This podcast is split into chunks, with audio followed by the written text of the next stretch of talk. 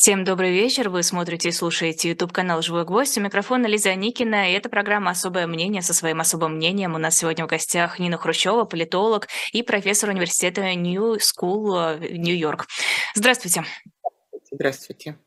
Перед тем, как начнем, хотелось бы сказать несколько слов о Глебе Олеговиче Павловском. Его не стало вчера, стало известно об этом сегодня. Вспомнить его и сказать, какую роль он сыграл в современной политике. Вы меня спрашиваете, какую роль? А, большую, большую. И а, я не, не была с ним хорошо знакома, я, по-моему, всего два раза с ним встречалась, и до начала 2010-х он, в общем, был мой глубокий политический оппонент а, такой политтехнолог путинизма, раннего, среднего путинизма, движения «Наши», Э, разнообразных, эм, как бы таких, что называется, flex the muscle, э, упражнений мышцами э, русских, такого крутого патриотизма и, и так далее. Так что я, в общем, долгое время относилась к нему именно так, как к политтехнологу, который который развивает формулу России, в общем, для меня довольно неприемлемую. То есть, когда э, идентичность русская основывается на том, что вот мы такие, россияне, бьемся кулаком в грудь, э, и нужно усиливать патриотические движения. Насколько мне известно, э, после 2008 года, когда был кризис экономический, в общем, как-то тогда уже Павловский начал разворачиваться, в другую сторону, и мы знаем, что уже в 2000, во второй половине, особенно 2010-х, он был, э, в общем, действительно на, на тех позициях, на которых мы э, на которых мы стоим, что путинизм, в общем, не должен продолжаться вечно.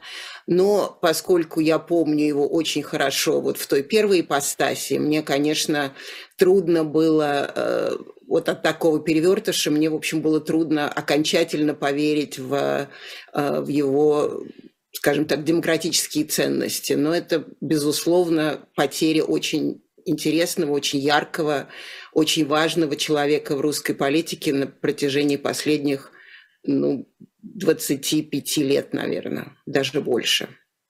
Мне хочется сказать, что в последние вот годы, в последние, наверное, лет 10 Глеб Олегович был все-таки именно политологом, политологом независимым, как он э, всегда просил его представлять в эфирах. И, в общем-то, он действительно делал качественные э, разборы, качественные прогнозы. Он был очень частым гостем на «Эхе Москвы», и в утреннем развороте на «Живом гвозде» он у нас бывал. В принципе, на «Живом гвозде» э, приходил к нам в эфиры. И на самом деле, мне кажется, что Э, даже если человек когда-то занимал позицию, которую мы считаем неправильной, тот факт, что он сумел от нее отойти, занять противоположную, и, в общем-то, Глеб Олегович никогда не скрывал, что да, он работал на Путина, да, он помогал сделать его таким, какой он есть, он от этого не отказывался, и, мне кажется, старался, наверное, как-то загладить то, что он делал. По-моему, это достойно уважения. Ну да, наверное, достойно уважения, безусловно. Он был слишком активным политтехнологом в начале для того, чтобы совсем, э, как бы совсем на это не обращать внимания, не замечать и, как я уже сказала, окончательно верить. Но в чем вы, конечно, совершенно правы, что он честно не скрывал, что он, в общем, сделал это часть, частью своей как бы пост поддержки Путина, эм, э, его этой ипостаси сделал ее часть, частью своей персональности тоже. И от этого или правда, или выглядел еще более заслуживающим доверия. А, так что, да, я не могу в этом с вами не согласиться, но, как говорю, помню начало движения «Наши» и, а, и всех вот этих вот других эм, как бы потуг на а, попыток э, на создание вот этой идентичности хаки, идентичности цвета хаки, которую сегодня мы имеем в полном, в полном объеме. Но, как, я, как вы сказали, и я не могу не согласиться, это большая потеря э, человека, который был, безусловно, очень ярким э, в русской политике.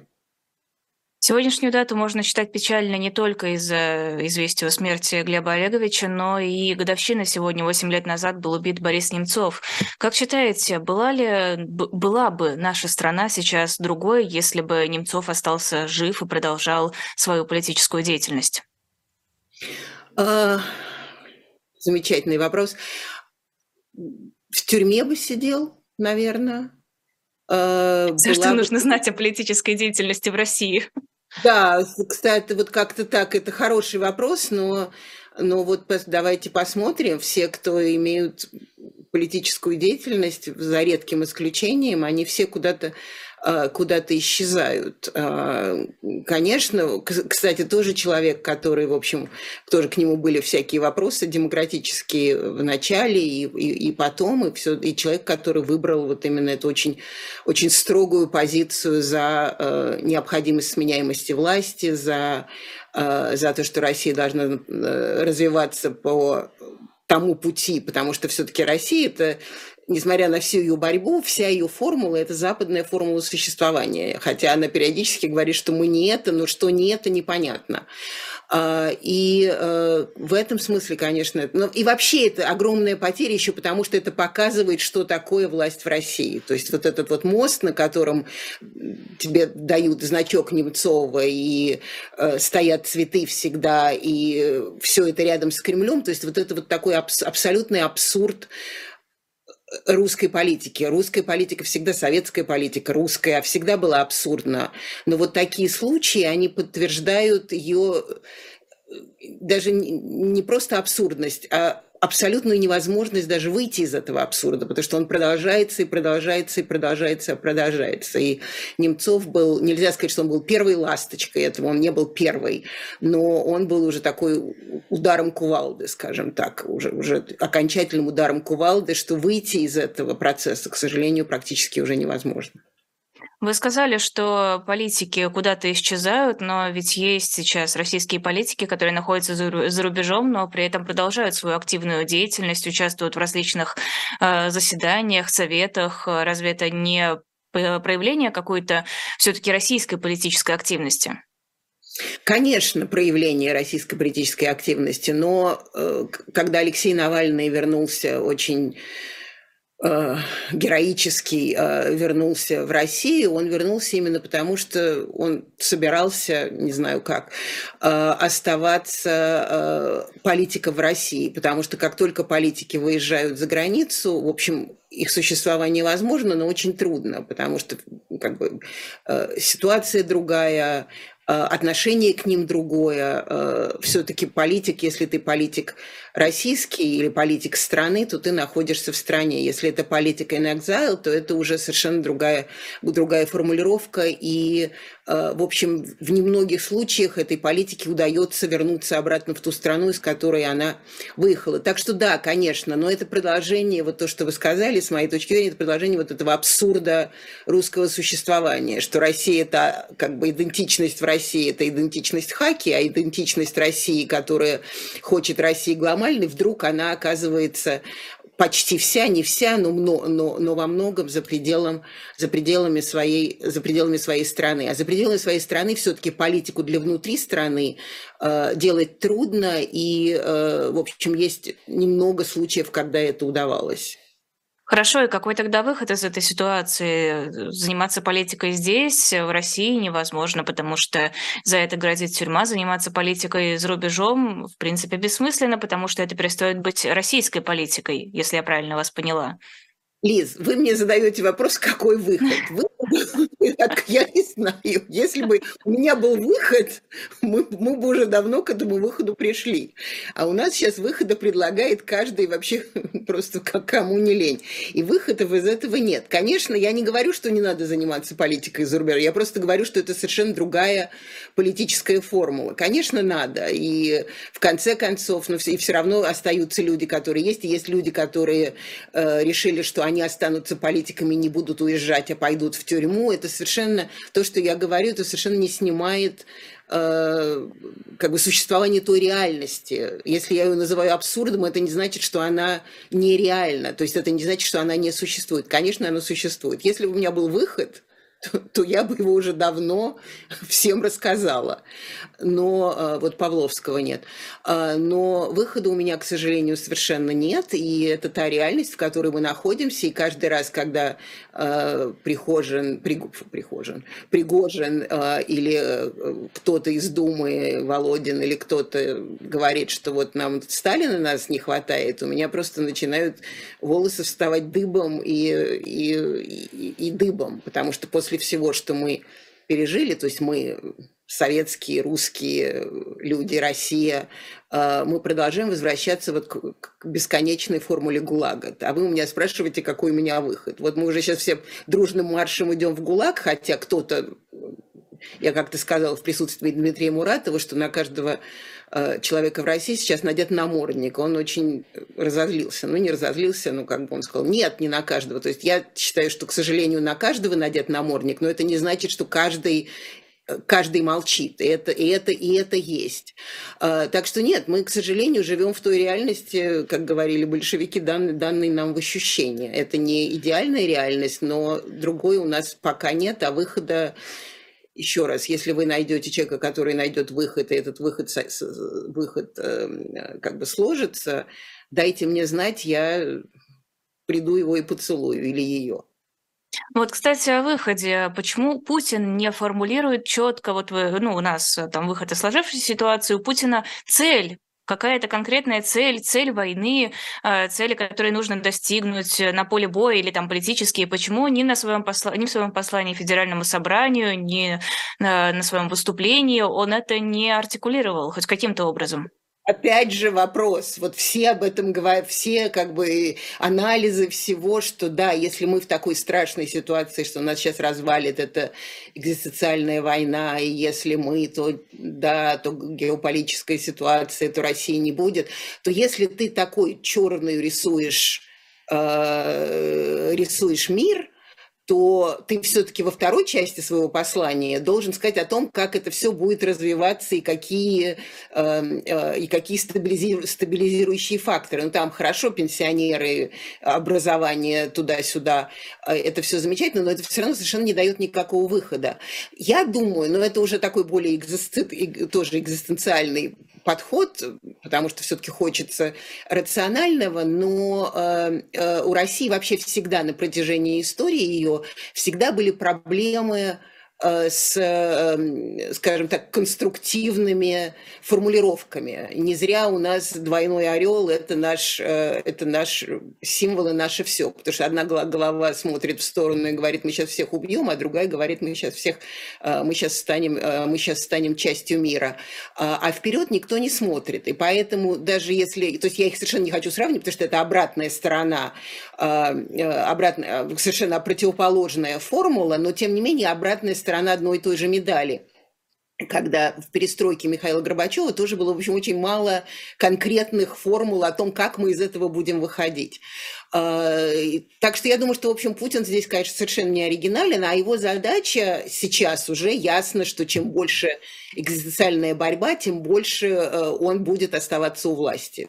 То есть это все вопрос, э, это не, не, не единственный вопрос, вопрос о власти, но тем не менее это вопрос составления у власти. То, чем, чем как бы, знаете, в Америке есть такое выражение, что не выражение, а как бы такая формула, что э, военный президент никогда не переизбирается. В России при переизбирании можно молчать, но э, военный президент остается. И для этого и книги были написаны о том, что война это дел, она делает нам как бы war is the, is the word that gives us meaning, то есть война это слово, которое дает нам как бы, формулу для существования э, и так далее. И поэтому я думаю, что как раз вот в, кремлевских интересах, чем больше ты obscure, чем больше ты размыт в этом, тем больше ты пугаешь. То есть такое ощущение, что я как-то периодически вдруг меня эм, э, в, в самолете я посмотрела Гарри Поттера и подумала, как не смешно совершенно, а, но подумала о том, как вот это вот все, о чем нам говорят, просто такое ощущение, что дементоры плавают во время а, и, и, и витают во время вот всех этих, а, всех этих собраний, всех этих событий бесконечно и высасывают все формулы жизни, которые вообще еще существовали в России. Так что я думаю, что если это не вот опять же, Павловский бы сказал, как политтехнолог, если это не придуманная формула, специально быть размытым, потому что таким образом можно делать все больше и больше э, угрозы для э, угрозы для России, а если угрозы для России, то если не Путин, то кто, э, то, э, в общем, даже если они действительно не знают, что в будущем, а они наверняка не знают, что в будущем, получается все равно очень удобно для сохранения власти. А под экзистенциальной борьбой вы имели в виду именно эту размытость или что-то другое? Под экзистенциальной борьбой я имею в виду, что, как вы помните, год назад все-таки была против геноцида, денацификация и демилитаризация. А через какое-то время, довольно быстро, это уже стало довольно экзистенциально в том смысле, что э, если мы не, если мы не боремся, то таким образом э, Россия не будет существовать на геополитической карте. Это, кстати, первый озвучил, как сегодня говорят, Сергей Лавров. Не сразу, это было через какое-то время. То есть главный дипломат дипломат а, русский, сказал, что вот это э, геополитическая борьба. Дальше это стало происходить все больше и больше, а сегодня практически уже мы только об этом и слышим, что э, это экзистенциальная борьба между Россией и э, другими глобальными силами, США и другими, которые хотят уничтожить, хотят поставить, опять слышим это, поставить на колени, разрушить Россию, сделать ей стратегическое поражение, развалить и так далее, и так далее. И это, конечно, уже, то есть, в общем, у путинизма не было этой, такой, это, такого, такого компонента противоречия, как был у э, Советского Союза и, э, и США и НАТО. То есть не было борьбы двух, двух политических систем э, капитализма и, э, и социализма или коммунизма и демократии. Э, то есть Путин сейчас ее делает. А если у вас есть экзистенциальная формула противоречия систем, то дальше вы уже будете просто зубами бороться за продолжение своего существования. И это я имею в виду под экзистенциальным. Э, могла бы спросить, почему так хорошо ложится на общественное сознание э, вот эта вот риторика о враге в лице Запада, о желании Запада э, развалить Россию, навредить Украине и вот это вот все, но даже, наверное, не вижу в этом смысла. Мне кажется, столько раз это уже обсуждалось. Лучше поговорим про высказывание Путина. Он сказал, что развалить и поработить – это цель Запада, развалить и поработить Россию. Если посмотреть объективно, нужна ли Западу поводу действительно э, разобщенная Россия, разделенная на отдельные микрогосударства? Ну, я думаю, что, и давайте вспомним, я не знаю, это трудно сказать, потому что разные как бы формулы выходят из разных частей э, э, западных политических, э, политических сил и политических институтов. Но мы точно знаем исторически, что развал Советского Союза, например, Соединенные Штаты были совершенно недовольны. И мы помним, что Джордж Буш-старший как-то очень волновался, что а вдруг вот что будет с этими... Во-первых, там куча всех этих ядерных обломков остаются на разных территориях. Потом совершенно неизвестно, как с ними. Там, понятно, Балтийские страны, понятно, Восточная Европа. А что делать с другими? Даже никто не представлял, как они могут существовать в, э, в отрыве от Советской империи. До этого они были Российской империей. А, так что, в общем, я думаю, что в определенной степени это всегда, это всегда опасение, что будет, когда, если Россия, и видим, война была, кстати, подтверждение этого страха, была война Э, когда развалилась Югославия, была война на Балканах. То есть этот страх, безусловно, есть. Но есть определенно тоже, безусловно, есть э, э, и западная собственная пропаганда и в Америке, что вот для того, чтобы Россия стала другой, ей нужно развалиться, и поэтому мы должны это приветствовать. И даже идут серьезные обсуждения о том, как Бурятия, например, или, или Саха эм, могут стать отдельными, и что они будут делать представить... А это где такие обсуждения идут? В Америке, в Америке. Угу. Это, это, они не, не идут не, не, не, непосредственно из, скажем, из Белого дома, но достаточно... Это понятно. Уважаемые люди об этом пишут, об этом разговаривают и так далее. Это, кстати, там, где это Путин, э, Путин или его люди это подбирают эту информацию потом выдают ее как э, э, абсолютный план Запада. И не помогает в этом смысле, то есть помогает Путину, когда, например, польские политики вполне официально говорят о том, что вот Россия первый раз развалилась, и она еще раз развалится и так далее, и так далее. То есть это все, в общем, создается, поскольку там политтехнологи тоже остались, э, уже не, не, не такие блестящие, но тем не менее, э, это все, в общем, как бы создается как дальше ответ на э, якобы американскую пропаганду, Россия отвечает своей собственной. И это, кстати, к вашему, к вашему замечанию, что почему в России это как бы воспринимается, потому что все-таки в любой стране, ну не в любой, но во многих странах мы можем себе представить, когда тебе говорят, что э, хотят тебя подавить и, и хотят, чтобы ты развалился, э, в общем-то это не будет приветствоваться большей частью населения. И поэтому, опять же, возвращаясь к Советскому Союзу, поэтому, когда Советский Союз развалился, для многих это было освобождение, но для очень многих это было также, в общем, конец, э, конец существования, привычного существования понимание той великой страны, в которой эти люди э, выросли и жили. Поэтому я думаю, что тут, в общем, э, такое как бы э, танго танцуют вдвоем, но то, что в Америке и на Западе маргинальные, даже если из каких-то важных политиков, но все равно маргинальные заявления в России воспринимается и показывается как абсолютная формула, формула Запада. Ну так это же очень удобно, не нужно разбираться, люди же не будут сами копаться и выяснять, маргинальная это политика или не маргинальная. Они увидят, что это сказал американский политик, и все, все ясно. Абсолютно, абсолютно. Это, кстати, к вопросу о том, э, почему путинские формулы, они такие размытые, и все это о том, что сейчас конец света, а как из него выйти, никто не предлагает.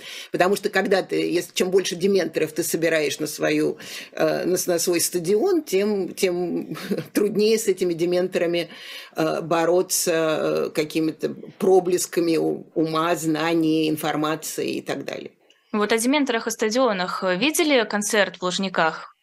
Видела. Как ощущение? Почему так убого? Вот, вот, Лиза, вот, все, все и здесь, кстати, комментировали, вот такой концерт, ну, во-первых, 200 тысяч. Я, конечно, считаю, что 200 тысяч это много, но если уж ты у тебя такое все экзистенциальное, уже 2 миллиона было бы, да, что люди бы не могли войти. У Бога, у Бога. И это тоже, кстати, вот как-то интересно, потому что, и, кстати, вот я, вы молодая, наверное, не смотрите телевизор и правильно делаете, а я из любопытства посмотрела «Голубой огонек» или как он там называется. Вот я помню, что вы еще и обращение Путина Путина смотрели. Да, несколько раз.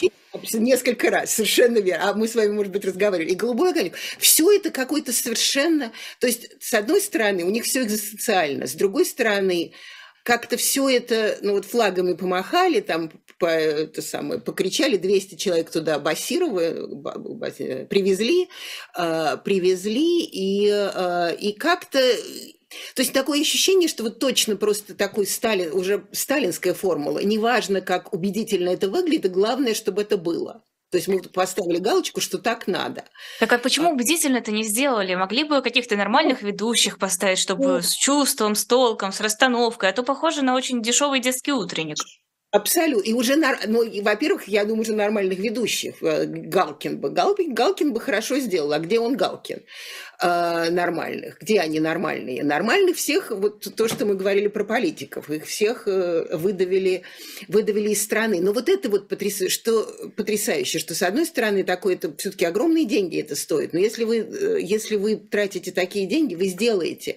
Но нет уже, вот нет ощущения. Я думаю, что у них ощущение галочки есть, а ощущение убедительности уже нет. Это, кстати, вот к вопросу, помните, обсуждали все, почему Путин, как же так, ему нечего сказать э, в 2021 году, 22 году, поэтому у него не будет э, обращения. Вот сейчас обращение было 21 февраля, а до этого обращения не будет, ему нечего сказать. Я думаю, что это уже вопрос пофигизма, что вроде мы уже там, мы здесь, и дальше, что бы мы ни делали, мы делаем, а вы будете, как как-то сказал э, э, Сергей Михалков, э, когда он написал гимн тоже вы, может быть, не помните, молодая Союз нерушимый, Республик Свободных и так далее. А, и ему сказали, ну что ж ты, Сергей, такое-то, такое говно написал. Он сказал, а он за, за, за, заикался, и вот за этим заикающимся голосом сказал, говно не говно, опять стоя будешь. То есть вот примерно так, говно не говно, было 200 тысяч, пришло, флагами помахали, какие-то там были, и все, и галочка поставлена.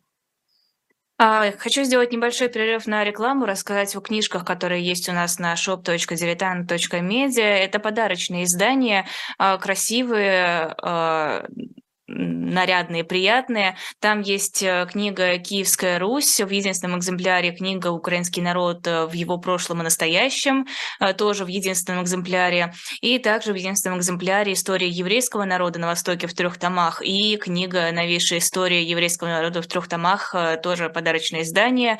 Все на shop.diletant.media, плюс там есть еще несколько дисков Макаревича. Заходите, посмотрите, выберите. Штука редкая, штука исключительное, может быть, вам понравится, вы это купите, таким образом нас поддержите, у нас других источников финансирования нет, нам важно, что вы покупаете у нас книги, журналы, другие товары, которые есть на сайте, или переводите донаты по QR-кодам, которые есть в углу э, на видео, или по ссылкам внизу под видео. Это два разных QR-кода, две разные ссылки для российских банков и для зарубежных банков. Продолжаем эфир. Это особое мнение Нины Хрущевой. Мы говорили про пропаганду, хотелось хотелось бы немного к ней вернуться. Это восприимчивость к рассказам о внешнем враге. Это чисто особенность э, русского, российского менталитета? Или в других странах это работало бы так же, если бы это запускали настолько активно в массы? А, нет, это общая формула пропаганды, такая совершенно элементарная, что э, всем нужен хороший враг. То есть это потому что если твой враг ужасный и страшный, и большой, и тебя захватит, и развалит, и так далее, то значит ты тоже очень важный, страшный. То есть э, страны определяют себя через врага в определенной степени. А, кстати, в Америке это совершенно нормальное явление. И а, как бы Россия вернулась к этому образу врага уже даже в конце 90-х годов. А, особенно Голливудом. Это было, а, естественно, Голливуд как, как бы главная формула американской пропаганды. Это было распространялось, распространялось распространялось.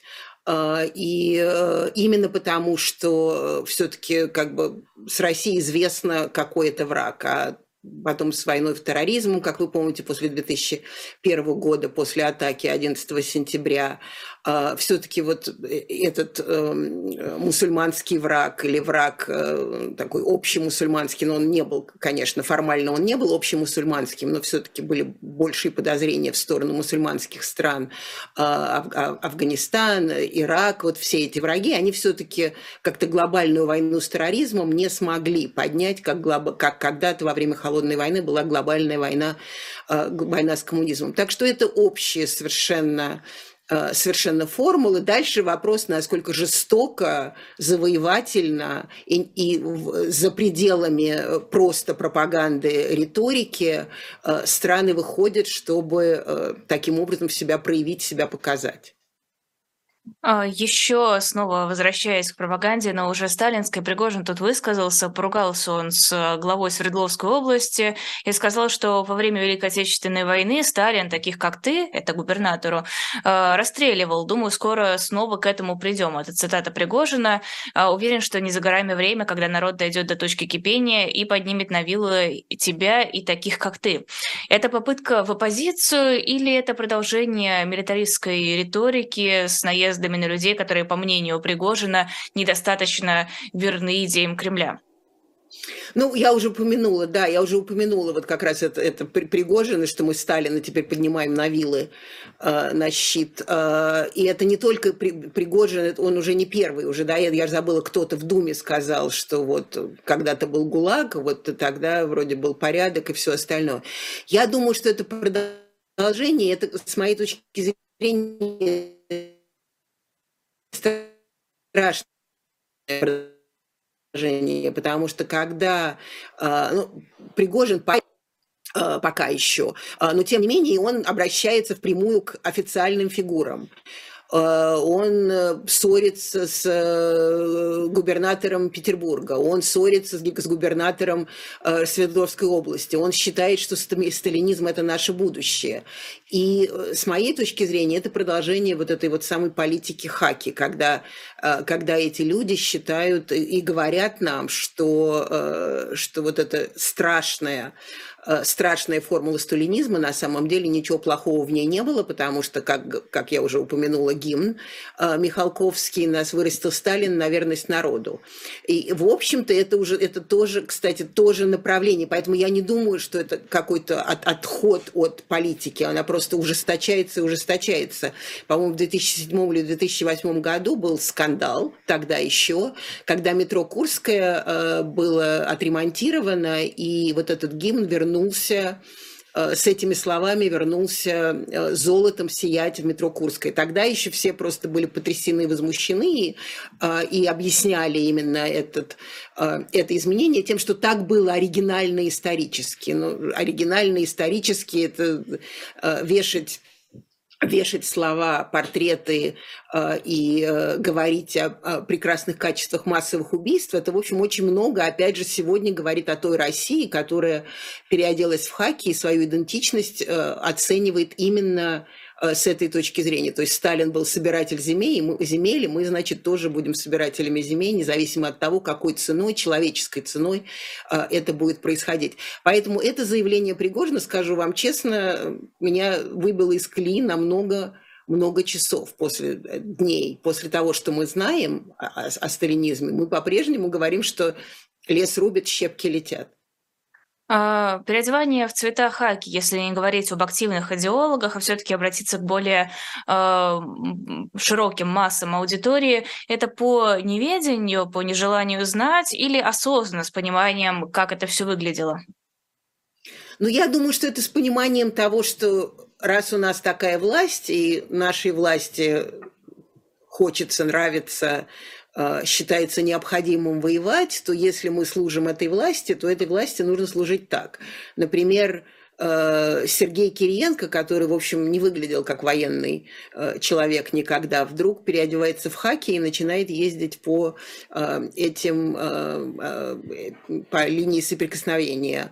Мы видим Сергея Собянина в хаке тоже навещающим все-таки в Москве. Сергей Собянин вполне мэр, что называется, мягкой силы. Так что я думаю, что это, это как бы поклонение, поклонение власти и и, э, как я не знаю, как слово по-русски, surrender, то есть э, как бы уже не поклонение, а, а принятие, принятие вот этой вот формулы власти, этой политики хаки, которая от Кириенко, от Собянина до Пригожина практически распространяется на всех. Она просто у кого-то еще не такая сильная, а у кого-то а, у кого-то более сильная. Рогозин. Рогозин на фронте а, и постоянно об этом, об этом сообщает. Так что да, в общем, это как бы вот эта идентичность патриотическо-хакиевская, Э, из, из цвета хаки, она э, становится, она становится доминантой. И вот как раз вопрос экзистенциональности э, русского существования, он в этом смысле очень помогает, потому что если нас все хотят уничтожить и заесть, страну все хотят уничтожить и заесть, то как вы смеете не общаться и не помогать, и, в общем-то, не помогать всем тем, тем, кого мы отправляем с этим бороться, и вообще переводить на военные рельсы рельсы, это обязательно нужно. Причем интересно, как раз вот сейчас быстренько, 21-го Путин сказал, что мы э, про масло, про пушки и масло, что э, сила масла и сила пушек, мы не собираемся переводить в пушек. Но при этом мы, значит, все только будем бороться с тем, что, чтобы нас не поглотили. Тоже, в общем, такая двойной орел, он постоянно в действии, бесконечно. Но как во все это вписывается сталинизм и ГУЛАГ? Пусть лучше нас уничтожают здесь свои же, чем снаружи? Ну, вообще, это, кстати, тоже формула ГУЛАГа, что э, на самом деле, как бы, может быть, я даже уже в вашей, в вашей, я не помню, уже это я говорила, но э, когда мне иногда говорят, что раз вот столько людей теряется, э, столько, ну, такие силы нужно тратить на э, специальную военную операцию, в России не, не хватит э, силы, возможностей на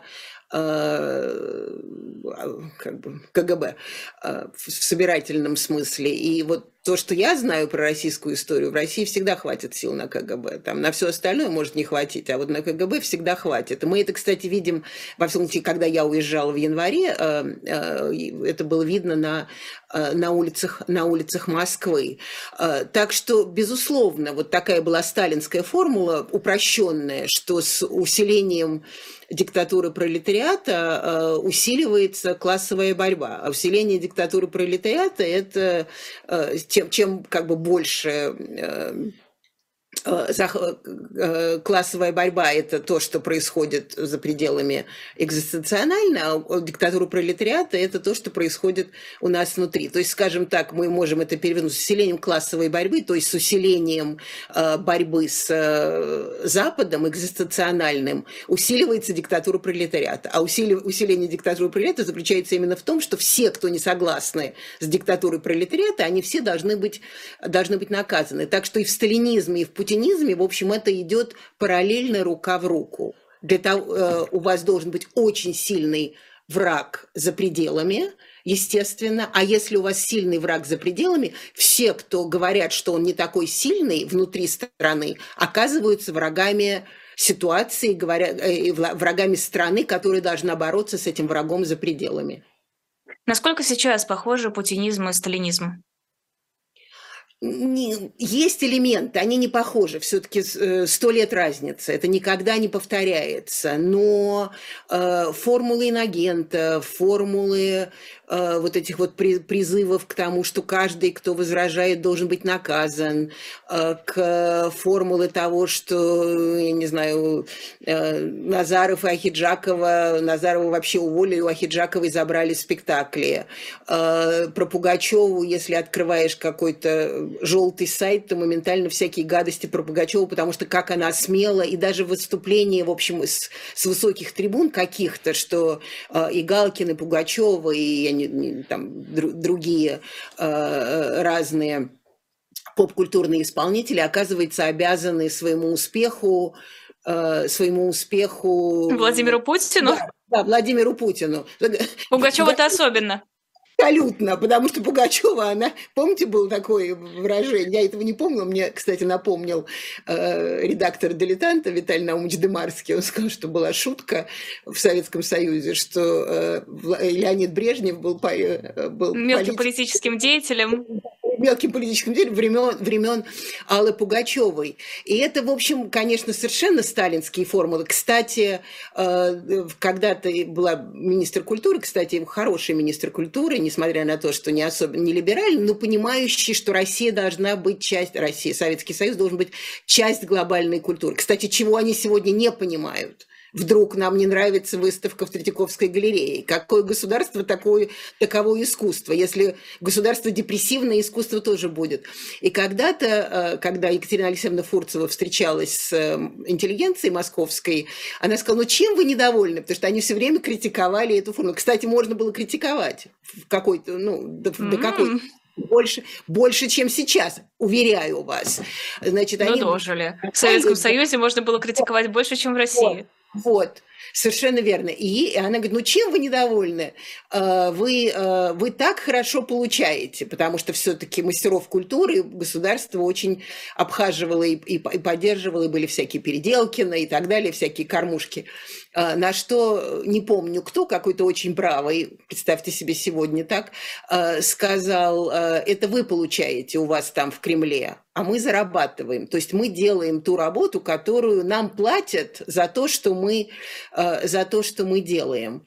Э, и э, Конечно, в общем, в этом смысле не просто как бы как сталинизм, путинизм сейчас имеет больше Э, равных формул к, к, к путинизму сейчас имеет больше равных формул к сталинизму, чем даже к постсталинскому периоду. Совершенно не хочу сказать, что постсталинский период и оттепель – это была э, абсолютная свобода. Но даже тогда можно было показывать, говорить, э, и при всем своем определенном деспотизме, он был деспот, но не диктатор, Никита Хрущев приходил на выставки и сам лично критиковал сам лично критиковал тех, кто, скажем, показывал свое искусство и встречался с ними. Представьте себе это. И, и они ему говорили в ответ, что вы не правы.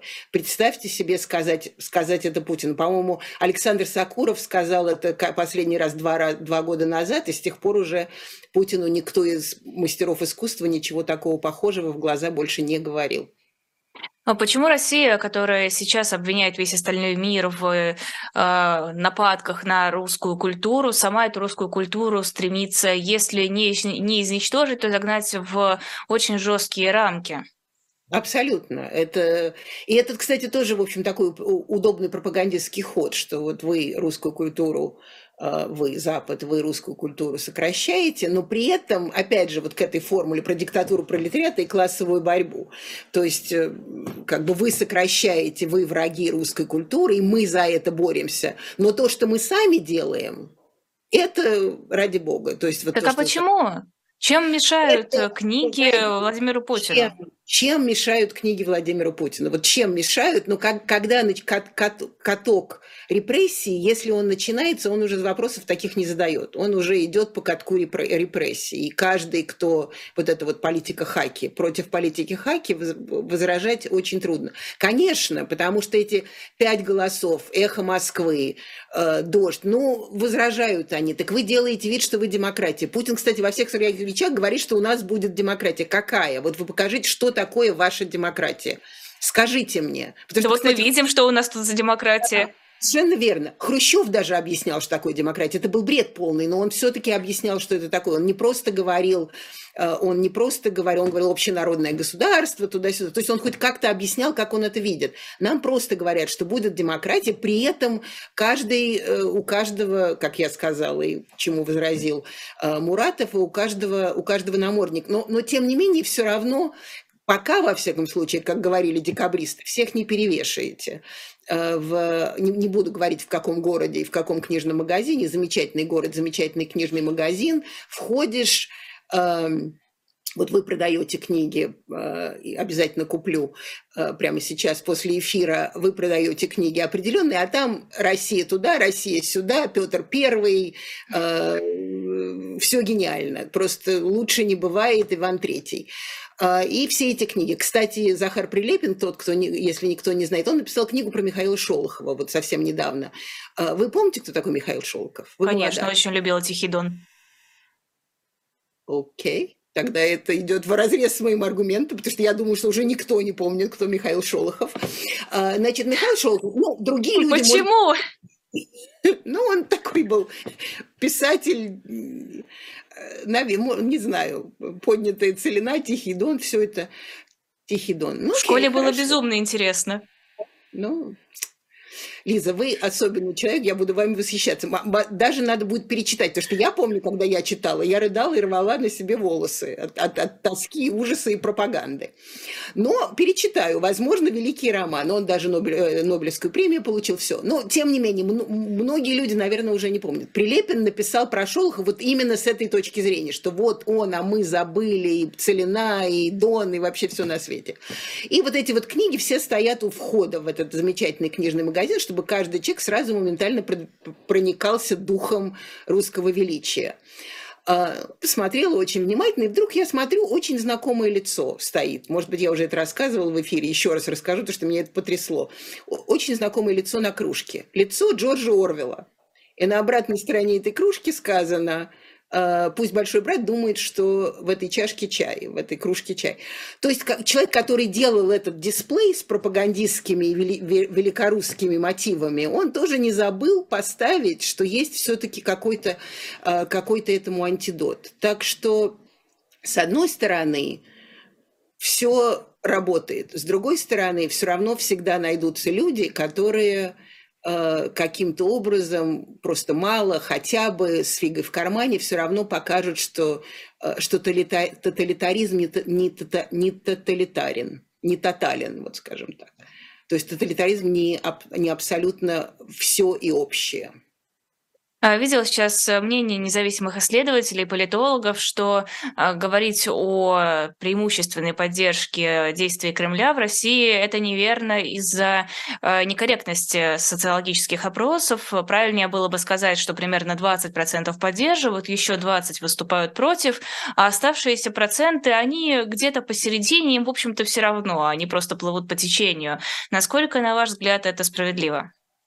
Я думаю, что это справедливо. Это как раз была моя позиция уже очень много месяцев, что 20% э, поддерживает, 30% э, абсолютно против, а 50% просто пытается выжить. И когда им задают определенный вопрос, они на него отвечают так, как, э, как они думают, нужно, нужно на него ответить но э, а есть другие же опросы, просто это все нужно. Я, я, это, я, я это вычисляю просто смотря на как точно и кто отвечал на этот вопрос и каким образом этот вопрос поставлен. А, и э, есть всякие другие исследования, если посмотреть на правильно поставленные вопросы, то больше 60% не хотят военной операции. То есть, несмотря на то, что есть вот этот вот аргумент путинский, что большинство поддерживает, все-таки 60%... Они хотят завершения. Они хотят завершения. Дальше начинается экзистенциальный вопрос, экзистенциальные проблемы, как вы можете хотеть завершения, потому что если вы э, э, и даже когда-то очень уважаемые люди, сравнительно уважаемые люди до 24 февраля прошлого года, потом уже решили окончательно, что они переходят в государственный лагерь, они по, э, поскольку они были такие уважаемые, причем across the board, то есть во всех, во всех эм, э, среди всех групп, они на, в России 24 или на Первом канале говорят на всех этих э, ток-шоу, говорят, что если Россия развалится, если Россия проиграет, то это будет, то это будет конец света. То есть то есть, поскольку неизвестно, что будет после того, как Россия не выиграет, то, в общем, 50% оказываются в таком совершенно непонятном состоянии. Уже лишь бы выжить, лишь бы пережить, Путин не говорит как. Вот как-то так вот, знаете, мы вот... Был такой анекдот во время Брежнева, кстати, все к, к истории возвращаюсь, э, про ну, разные формулы преодолевания того, что нет рельсов, а паровозу нужно идти вперед. И вот как раз во время Брежнева был такой, э, часть этого анекдота была, что э, мы остановимся на рельсах, рельсов нет впереди, закроем шторки и сделаем вид, что мы едем. И вот примерно вот эти 50% закроем шторки и делаем вид, что мы едем. Не знаю, насколько долго у них получится, это получится, потому что если Путин заинтересован в непроигрывании, то война будет продолжаться, и значит, она будет захватывать все больше и больше Э, части населения. И давайте мы еще будем не забывать, что гробы приезжают, и как бы их не пытались купить э, родители и каким-то образом их э, нейтрализовать, все-таки все больше и больше будет об этом и информации, и трагедии, и желание, чтобы это, чтобы это наконец прекратилось. Или желание, чтобы победила Россия, потому что не зря же мой близкий человек отдал за это жизнь. Или желание, чтобы победила Россия, не зря же мой близкий человек отдал на, за это жизнь. А видели Кита, план Китая по урегулированию конфликта в Украине? Видела, видела. Э, интересный план. Интересно, что они год ждали, чтобы его выпустить. Видимо, решали как надо. А, с моей точки зрения, план интересный, но запоздавший. И уже, конечно, и Джо Байден сказал, что там это все служит для России. Россия сказала, что понадобится много времени. А, Украина сказала, что он не так хорош, но надо встречаться. А, в общем, такое ощущение, что в этом, в этом плане, конечно, вы, если этот план каким-то образом, ну, даже, даже его публик, публикация, даже его предложение, в общем, оно служит, конечно, китайским интересам больше, чем каким-то каким, каким-либо другим. Если бы они сделали этот план в самом начале, я уверена, что он бы был принят на ура. Но с годом опоздания, а вначале они не могли его сделать, естественно, потому что не знали, кто выиграет, и если бы, предположим, выиграла Россия, то Китай бы был бы на стороне э, выигрышного, сейчас им, в общем, выгодно быть миротворцем, независимо от того, примут этот план или нет. То есть они показывают, что вот они тоже хотят, э, хотят чтобы, э, чтобы их мнение учитывалось. Я даже не думаю, ну я не знаю, я не, не специалист по Китаю ни в коем случае, но просто то, что мы смотрим уже год, я думаю, что просто создание самого плана и представление самого плана, это есть китайская игра. Я не думаю, что они предполагают, что это каким-то образом закончится. И даже, в общем, чем дольше это будет длиться, хотя они говорят, что это им не, не на руку, в общем, это им на руку, пожалуй, больше, чем э, чем другим. Но нужен план для того, чтобы показать определенное лицо Китая. Китай всегда приходит к таким, э, как бы вот так, к таким вещам слегка поздно. Помните, когда первый человек, первый китаец поехал в космос, потом первые китайцы, первый раз в Китае были Олимпийские игры. То есть вот такая как бы мягкая сила у них приходит к ним позже, э, глобального порядка, но они умеют его, ее использовать. Так что посмотрим, как это будет развиваться дальше. Не понимаю, какая может быть выгода от вот этого плана, потому что Китай изначально говорил, что ну, у него была нейтральная позиция, мы все это видели. Да, конечно, агрессия – это хорошо, но разрывать связи с Россией мы не собираемся, дружить тоже не собираемся. Вот это вот лавирование между двумя стульями очень изящное. А, какая разница, выпустили они этот план или не сделали бы они этого?